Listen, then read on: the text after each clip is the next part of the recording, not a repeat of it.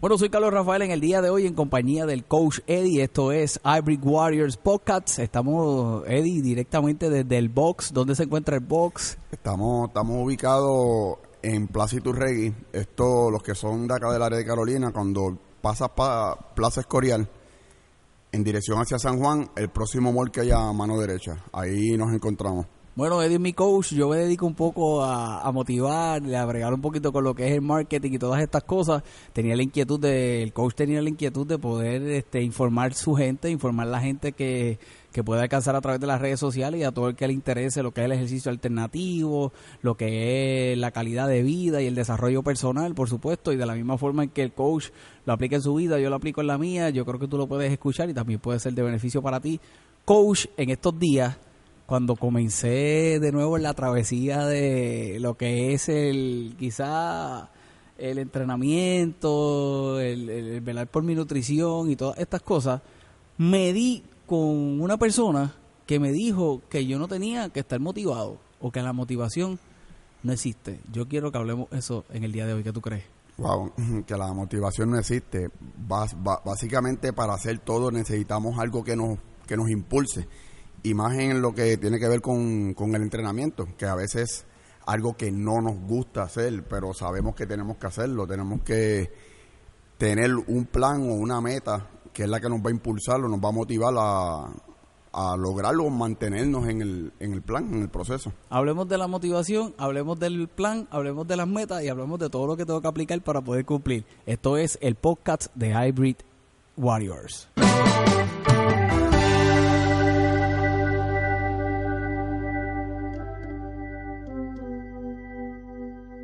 Bienvenido al podcast de Hybrid Warrior. Eh, yo soy el coach Eddie, aquí con mi amigo Carlos.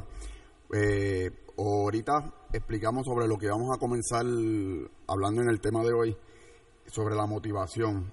Algo bien importante, tú tienes que definir un, objetivo a, por lo cual vas a comenzar, sea el plan de alimentación, sea el plan de entrenamiento. Tienes que tener cuál es la razón que te impulsó a, hacerlo. A veces Puede ser algo de salud, puede ser una competencia, puede ser, wow, que quieres cambiarle eh, tu estilo de vida. Oye, y eso que traes interesante, ese hecho de la de la competencia, porque me pregunto ahora, ahora que lo traes así, te tiro preguntas random mientras estamos hablando, este, los competidores y los atletas también necesitan de, de motivación. Y muchas. La, la, la mayoría de los de los competidores que somos amateurs, tenemos trabajo, tenemos familia, tenemos que claro. estudiar, tenemos muchas cosas más queremos. Tenemos ese, ese hobby de atleta. Y a veces me llegan los, los atletas que son clientes, pero tengo diferentes. Tengo lo que son los, la, clase regular y tengo unos que les gusta más lo que es esto competitivo dentro de la modalidad que estoy trabajando, que es la de CrossFit. Pues llegan con sus cargas del trabajo, llegan con sus cargas personales, o tuvieron un problema con el hijo, o el hijo se enfermó, o tuvieron un problema con su jefe en el trabajo y no llegan con el ánimo correcto para hacer el entrenamiento y yo tengo que encargarme de mantener esa llamita prendida, esa motivación para que puedan hacer el rendimiento y hacer eficientemente el trabajo que van a hacer en el día. Y una palabra importante que trae es ánimo cuánto ánimo necesitamos definitivamente para cuando nos proponemos una meta, este, el mantenernos al lograrlo. Te pregunto, ¿verdad? Así, eh, el hecho de que el premio sería solamente la motivación de un atleta o tiene que haber algo más a ese premio de la competencia o de reconocimiento o eh, qué es eh, lo que puede motivar a un atleta en sí. Esto es más algo como metas personales. Excelente. Eso yo llevo en, en este ambiente de, haciendo lo que la primera vez que empecé el ejercicio llevo 30 años. 30 años. 30 años. Eh, en lo que es la modalidad de CrossFit, que es lo último que, he estado haciendo, llevo como 8 años. Si yo he tocado el podio dos veces, es mucho que la motivación no es el premio. La motivación, por lo menos para mí, es que a mí me encanta competir, me encanta ese reto. Te de, a ti mismo me encanta el deporte y por lo menos mi motivación es superarme a, a lo que hice hoy Que mañana sea mejor. lo mejor. Si no tengo un dominio de alguna destreza, pues cuánto tiempo me va a tomar dominarla. Eh, es ponerse metas cortas para lograr ese objetivo. No podemos ver y llegar al resultado final sin haber pasado el proceso. son unos procesos de mes a mes, cada dos meses. Si, por, lo, por ejemplo, eh, hay uno de los ejercicios que es hacer lo que son push-ups de cabeza. Okay. Eso tiene una progresión. Si la persona no domina el movimiento, hay que ver qué es lo que está impidiendo que haga el movimiento. Si es fortalecer los hombros, si es que le tiene miedo a pararse de cabeza. Brazos. Ah, que puede ser algo psicológico también. Puede ser algo psicológico y hay que trabajar con ese temor. Que la función mía como, como coach, aparte de mantenerlo motivado, es identificar qué lo está deteniendo a no hacer cierta actividad. Si es en nutrición, es ponerse step cortos, eh, ponerse retos cortos. Esa es la más difícil, men. No, no desayuno. Ah, es que nunca desayuno, pero necesitas romper ese ayuno para tener energía para el resto del día. Pues claro. entonces, ¿cómo empezamos a romper ese ayuno? Pues vamos a empezar con cositas pequeñas. Pues añade una fruta, y empezamos con la fruta y a las tres horas pues hace el desayuno que haga un poquito más fuerte. Después seguimos con merienda. Pequeños pasos. Pequeños, pasos. Lo mismo sea en los ejercicios. ¿Qué no dominas? Ah, yo soy malo en el cardio. Pues entonces tenemos que, dentro del trabajo que tenemos diario de entrenamiento, tenemos que sacar de nuestro tiempo para mejorar esa destreza que no dominamos. Empezamos con 10 minutos extra de, cardio, o nos levantamos un poquito más temprano, o en la noche hacemos trabajo extra tres veces en semana. Okay. Y poco a poco vamos alcanzando metas cortas. Estás contestando una de las preguntas que te iba a hacer, porque yo te diría, ¿verdad? Establezcamos una, una forma de motivar, first step, un primer paso de motivar a un atleta pero un primer paso de motivar al beginner o a la persona que está comenzando. Ya me diste más o menos la contestación del que está comenzando.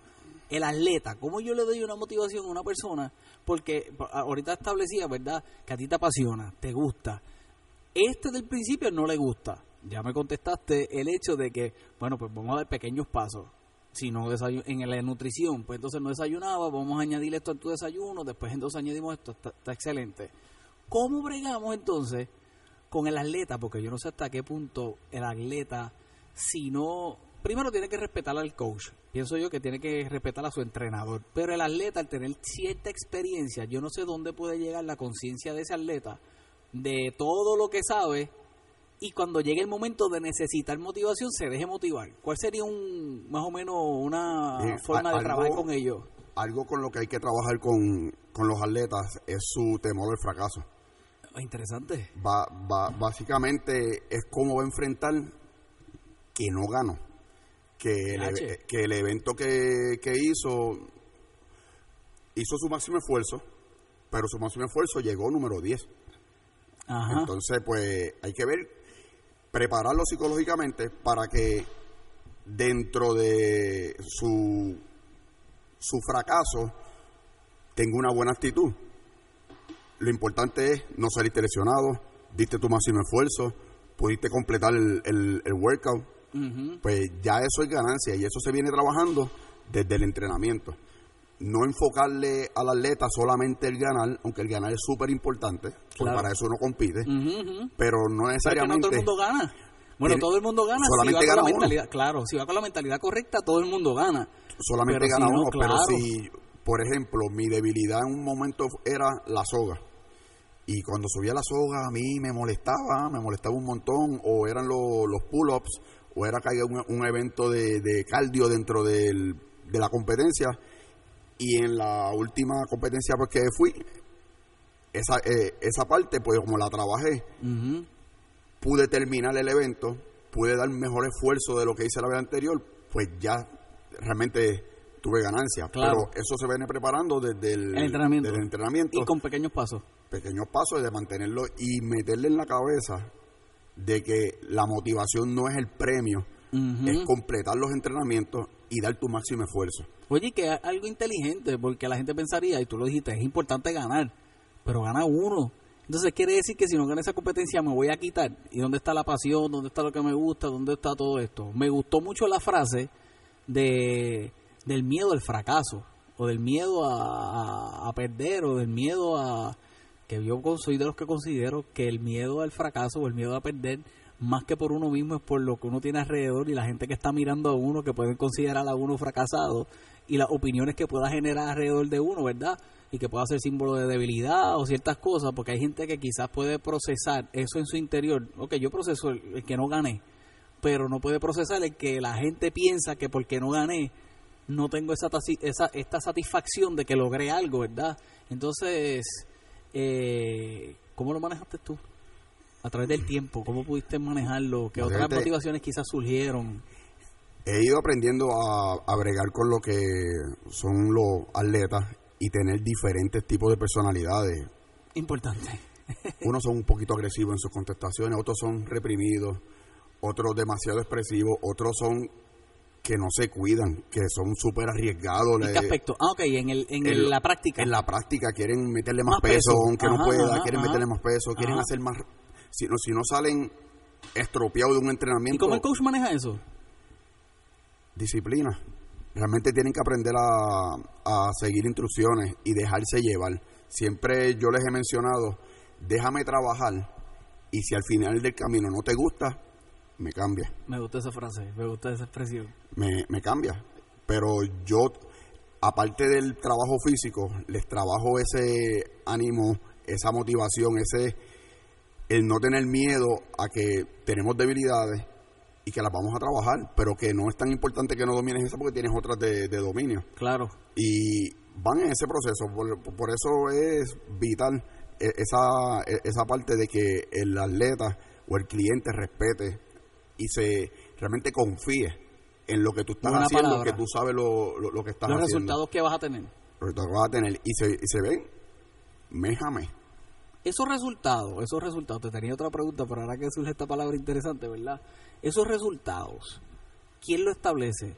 ¿El cliente o el coach? Recuerda que dentro de lo que son los entrenamientos siempre hay algo que medir. O mediste más repeticiones o mejor tiempo o de la forma que el la fatiga física llegó más tarde, pudiste controlar eso la, un, fatiga física que, estás mejorando. mejorando. En, por ejemplo, hicimos un workout que es de cuatro minutos y te estoy pidiendo máximas rondas de ciertas, ciertas destrezas. Y la primera vez que hicimos ese tipo de... Terminaste muerto, exhausto, tu recuperación tardó de 10 a 15 minutos para poder hacer la otra fase que íbamos a trabajar. Y en par de meses te das cuenta que terminaste y en menos de dos minutos tus palpitaciones estaban correctas, tu cuerpo estaba ready para hacer lo otro. Pues ya ahí tú estás viendo y el progreso, y el progreso lo estableció el coach. El coach. Quizá esté ignorándolo porque la pregunta es, vino una persona que nunca había hecho ese ejercicio.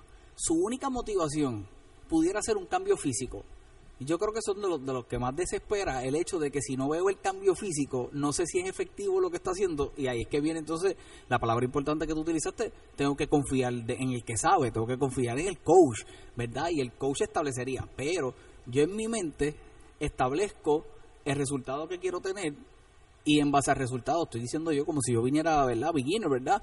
Y en base al resultado que quiero tener es la motivación que voy a estar teniendo.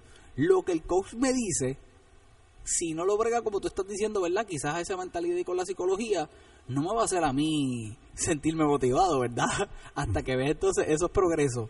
Bien, eh, eh, siempre que cuando llega una persona por primera vez a mis manos y nunca he hecho crossfit o entrenamiento o actividad física, yo le hago una clase de prueba. Se hace una cita, le indico en las condiciones que debe venir, que no venga en ayuna, que traiga ropa cómoda, fresca y ese día se hacen ciertos movimientos y correcciones de ciertas posturas. Son tres movimientos básicos que siempre yo trabajo. Si la persona es un poquito más atlética, pues le trabajo cuatro movimientos. Luego se dan cuenta que eso que fue el entrenamiento de ese día, que me dicen a veces el otro día, me, me dolió el cuerpo, me sentía con esa bobería que hice, pasa a ser el calentamiento de las próximas semanas. Ya ese, eh, ya ese ejercicio de prueba pasa a, ser un, pasa a ser un calentamiento.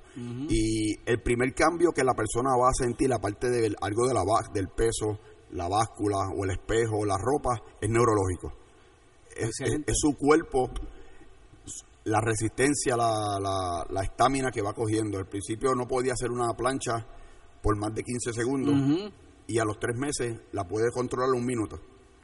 Por, por un ejemplo, o no podía hacer eh, cinco o seis push-ups o lagartija, como le dicen en, en, otros lugares, y ahora me está haciendo 15. Y han pasado dos meses. A Hay progreso. solamente se están fijando en el la báscula donde he bajado de peso. O en el físico. O en el físico, y no están viendo los pequeños pasos y cambios que está dando el cuerpo al momento. No podía caminar 30 minutos corridos, ya los puedo caminar. Cuando el cuerpo me dice, eh, cambié, en el hecho de, ver ese progreso o ese pequeño progreso, se tarda mucho, lo puedo ver de inmediato, en base a tu experiencia, ¿verdad? Una persona que comience, ¿cuándo puede ver ese cambio de decir, ahora hago 10 lagartijas hacia dos, o no podía ni siquiera levantar mi, mi hombros, no podía levantar mis brazos, no podía... Bien, a veces yo, yo lo digo que ridículamente de la, de la forma que está hecho el sistema de, entrenamiento, ya al mes pueden ver un progreso en esa parte. La parte más difícil es la, la disciplina de la alimentación. Esa son pocos los que dicen de 0 a 10 y cambian de una mala alimentación a una correcta y rápido, rápido. Sí, sí, sí. Siempre eh, eso conlleva par de regaños, par de volver a repetir y repetir y explicarle las razones porque a veces empiezan a, entrenar, están mejorando el rendimiento, pero no ven cambio físico. Y me dicen, pero coach, eh, no estoy viendo, son un montón, vengo todos los días, me duele el cuerpo. y yo le digo, ¿la alimentación cómo está? No, pues Como bizcochito. Hago día, pero a veces en el trabajo llevan unos bizcochitos y yo me como uno, pues tú mismo estás boicoteando tu progreso. Así me escribe el coach, ¿cómo te fue hoy? ¿Cómo estás hoy? Ya yo sé que sé cómo estás. y esa es la e, esa es la parte más importante para ver el cambio físico. Claro. Porque esa alimentación, si el, el plan de, de quemar grasa o perder peso, tienes que quemar más de lo que está entrando. Consume, claro. Y ahí es que tú vas a ver el cambio. Si y aparte de que lo que consume, que lo que consuma sean calorías de buena calidad. Otro día podemos hablar de eso y el hecho de cómo la persona puede medir, ¿verdad?, en su pensamiento, estando consciente de cuánto entra, cuánto sale, cuánto y que esté consciente de eso, eso es un tema yo creo que podemos tocar en otro momento porque es un tema muy amplio, sí. Y podemos tocarlo en varias en varias Pero áreas. ahí es que empezamos a ver esa motivación en el cliente. Primero, yo darle a que él caiga en sí y entienda. Y mira lo que estás haciendo. mira lo que lograste. Cuando tú llegaste, tú te, me mareaste. Eso, claro. Te me mareaste con... Te bajó el azúcar. Con cinco push y cuatro abdominales y... Casi te lo que llevar el de 11 Y Como hay uno que no tiene que estar escuchando. y, y ahora me puedes hacer 20 minutos Excelente. Sin detenerte. Y yo creo que esa, es una gran motivación que no creo que todo el mundo esté consciente. Y a veces ellos dicen como que, cuenta, tienes razón. Eso. Yo no me podía sostener de la barra ni un segundo. Ahora me sostengo, aunque no haga un pull-ups. Claro. Pero me puedo sostener de la barra 30 segundos. Eh, un buen dip, hacer los dips. Son, son un par de cositas que tú tienes que dárselos a que ellos caigan en conciencia de que realmente ha habido un progreso. Claro, claro. Y esa es la función del coach. Esa es la función del coach. Y te traigo ese aspecto del, del, hecho del físico, porque yo creo que la mayoría de la gente, no la mayoría, no puedo generalizar, generalizar ¿verdad? Porque no estoy en el, day to day in the business, no estoy en el día a día del negocio, ¿verdad? Pero yo creo que mucha de la gente que, que comienza y se lanza a tener una experiencia de de ejercicio, de, de actividad física, este, que nunca la haya tenido, yo creo que la mayoría de ellos es porque quiere verse mejor o porque piensa que no está en forma o en, este pensamiento, y por eso es que he recalcado bastante en eso, mostrando esta gama de, de cosas que, que tú como coach puedes pensar y puedes mirar de los progresos que está teniendo la gente y hacerlos completamente conscientes. Mira, trayéndote una anécdota, yo tuve una clienta que llegó por por problemas de oxigenación en las venas, tenía problemas circulación. de circulación, no podía ni sentarse en el piso porque no se podía parar. Wow. Estuvimos un par de meses trabajando, ella hacía los abdominales en los cajones, yo le ponía los cajones para que trabajara y no tuviera que bajar al piso, pero sí fui, trabajándola. Buscando la alternativa. Alternativa, y seguía trabajando.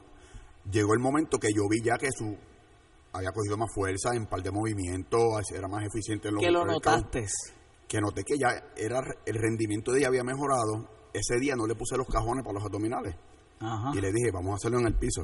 Y dijo, tendrás que buscar una grúa para levantarme. Y yo le dije, vas a ver. Cuando hizo su ejercicio en el piso, que se fue a levantar, se dio cuenta que se podía parar. Inconscientemente comenzó a pararse. Se paró. Y, dijo, wow.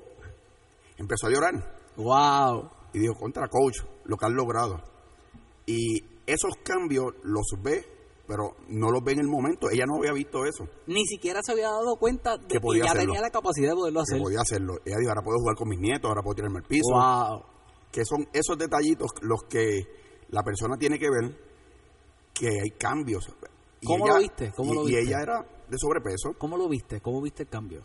¿Cómo ya tú dijiste? ya había mejorado bastante fuerza en su deadlift. Eh, podía mantenerse en la remadora más tiempo fluyendo.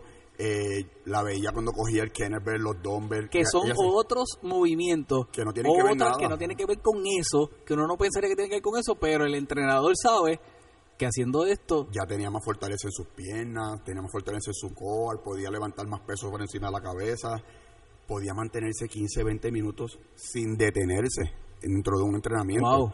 Que ya tú estar 20 minutos en constante movimiento, alguna mejora en rendimiento físico hay. Claro, claro. Porque no todo el mundo, cuando llega el primer día, podemos trabajar de esa manera. Yo tengo que acortarle los, los tiempos, modificarle los pesos, y cuando la persona ya puede trabajar con ciertas áreas, ya yo sé que su cuerpo, los, ella está dominando su cuerpo o él está dominando su cuerpo. Claro. Y esos pequeños cambios son los que uno identifica y uno tiene que hacerles notar a ellos que a veces no es solamente el que bajaste 30 libras, perdiste 40 libras, porque nos venden a veces un sueño en las redes que no es totalmente cierto. Eh, eh, esto es un trabajo que conlleva tiempo y hay una forma saludable de bajar de peso, no bajar mucho peso de golpe porque hay puede haber una pérdida de, músculo, ese, es otro tema. Apuntemos ese y apuntemos el de cómo las redes sociales han afectado la forma en que la gente piensa que, que debe ser entrenada.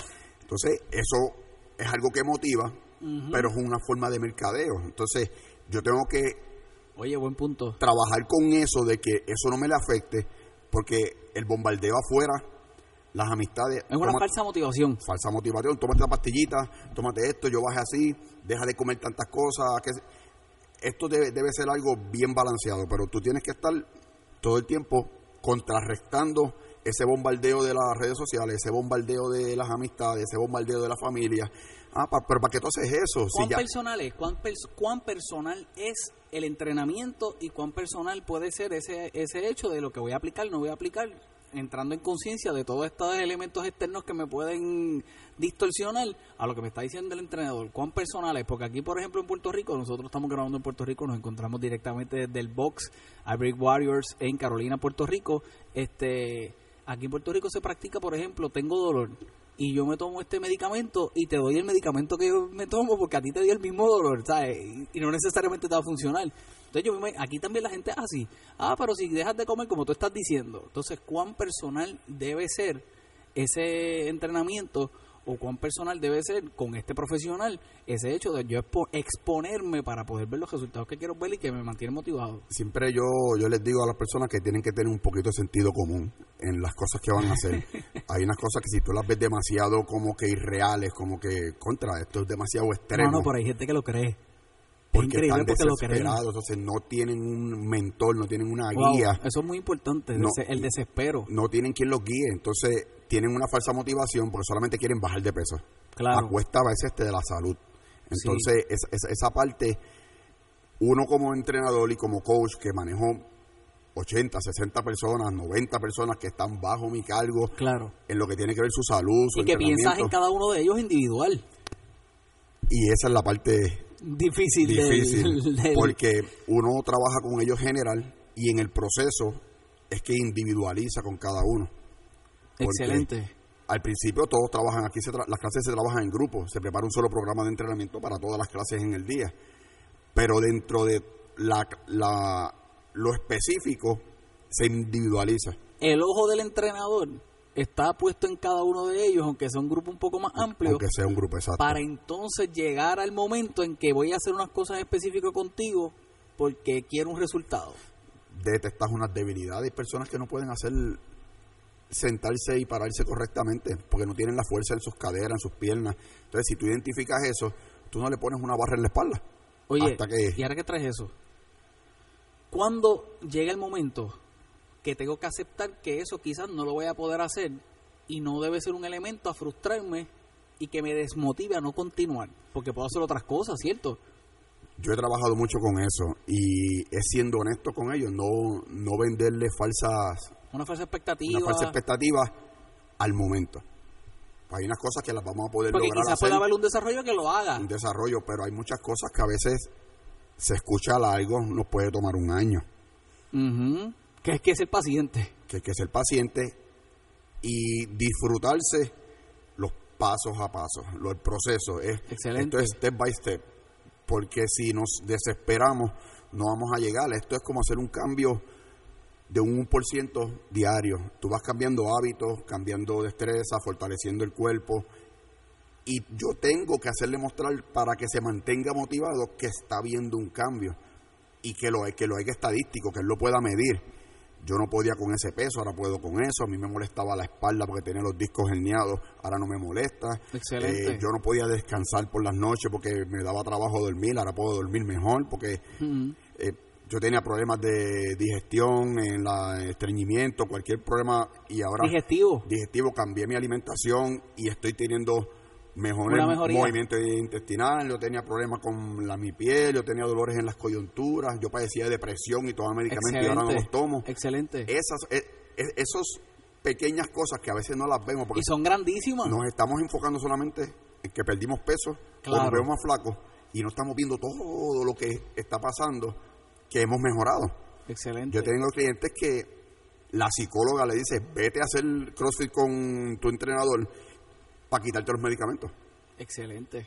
Y eso es un cambio y, eso es la motivación principal de esa persona. A ella no le importa si baja de peso, sino es que no toma los medicamentos para la osteoporosis, que sus huesos empezaron a engrosar y a ponerse fuertes otra vez. una solidificación, ajá.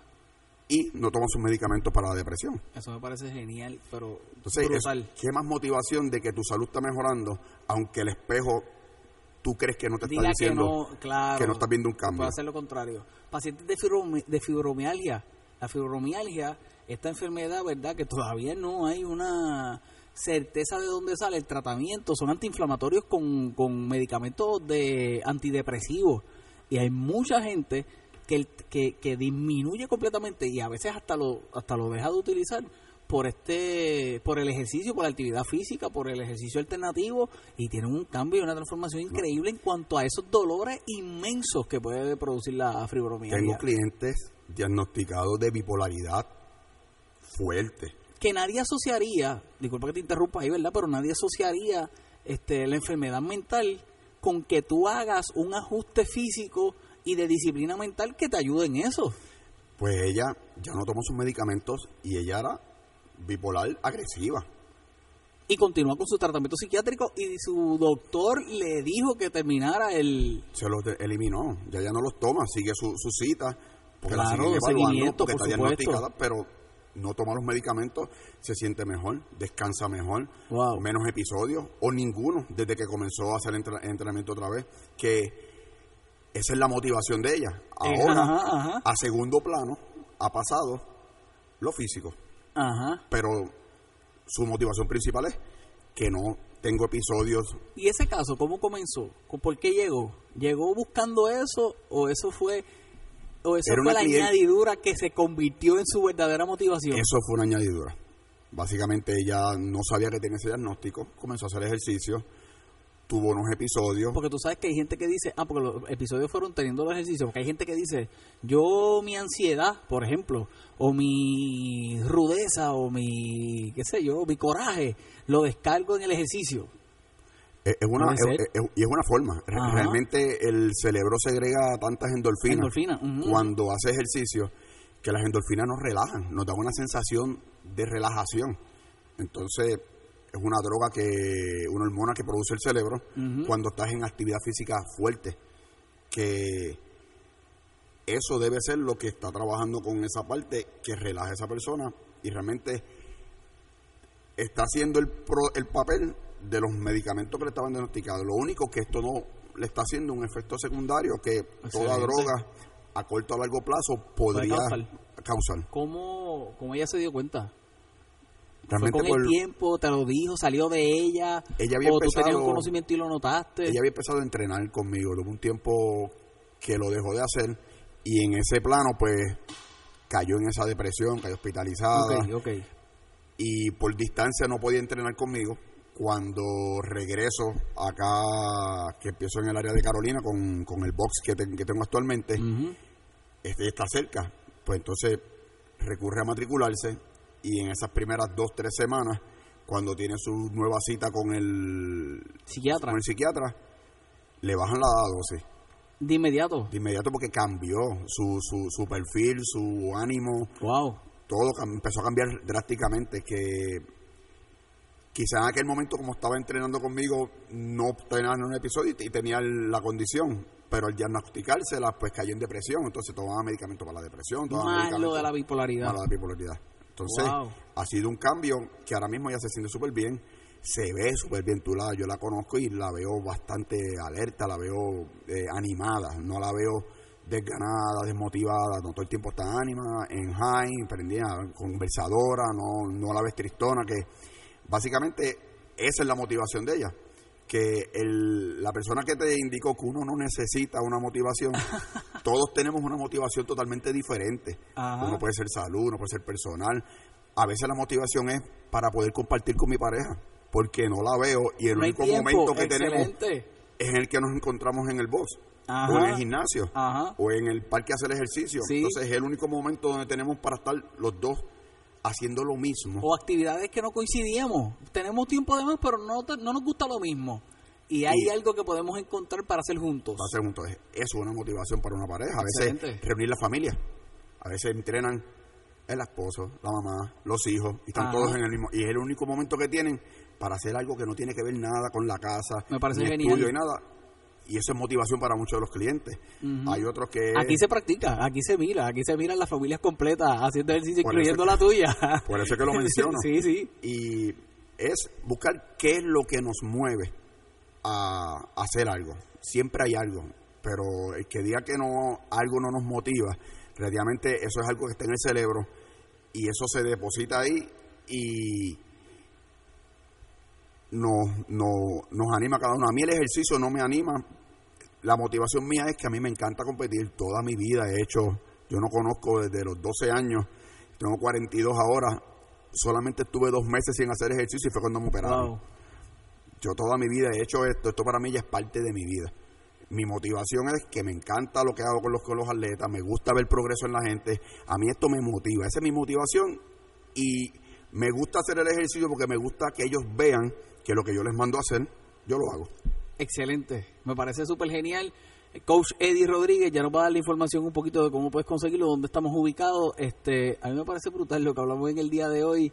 Este, sé que lo vive, sé que lo practica y sé que esa motivación trascendió a que lograras tener lo que tienes hoy y quiero que en el próximo podcast lo que hablemos un poco de la historia de cómo llegamos hasta aquí a través del tiempo y cómo ha logrado tu sueño. ¿Qué te parece? Seguro, seguro. En el próximo hablamos un poquito de mí. En el próximo episodio hablamos un poquito del coach Eddie Rodríguez. Eddie, ¿dónde estamos ubicados? ¿Cuál es el nombre y dónde te pueden conseguir ahí? Estamos en Plaza Iturregui, esto es después que pasa Plaza Escorial en dirección hacia San Juan. Me pueden conseguir en el 787-688-4289 o en mi página de Instagram, Hybrid Warrior PR.